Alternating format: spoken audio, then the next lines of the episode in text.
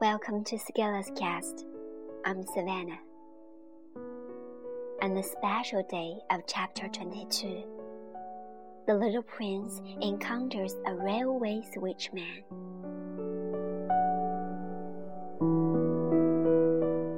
Good morning, said the little prince. Good morning, said the railway switchman. What do you do here? The little prince asked.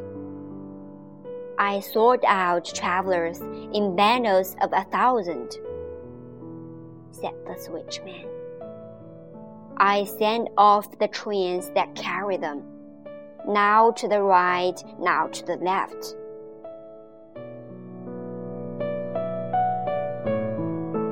And a brilliantly lighted express train shook the switchman's cabin as it rushed by with a roar like thunder.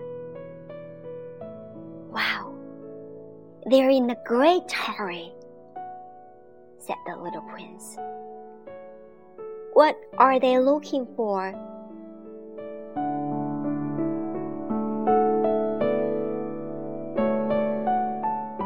Not even the locomotive engineer knows that, said the switchman. And a second brilliantly lighted express thundered by in the opposite direction. Are they coming back already? demanded the little prince.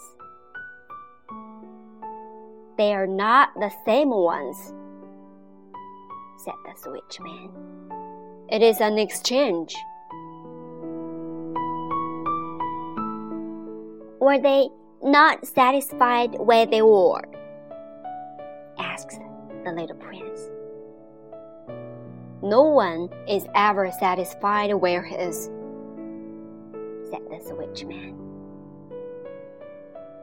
And they heard the roaring thunder of a third brilliantly lighted express.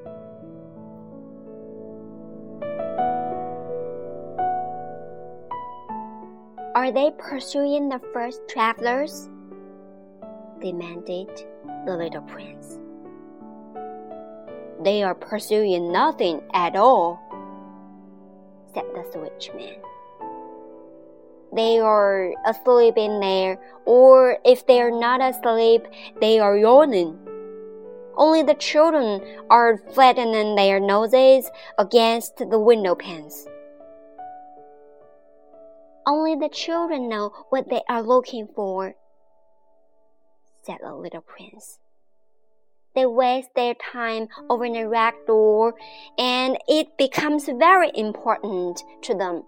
And if anybody takes it away from them, they cry. They are lucky, the switchman said.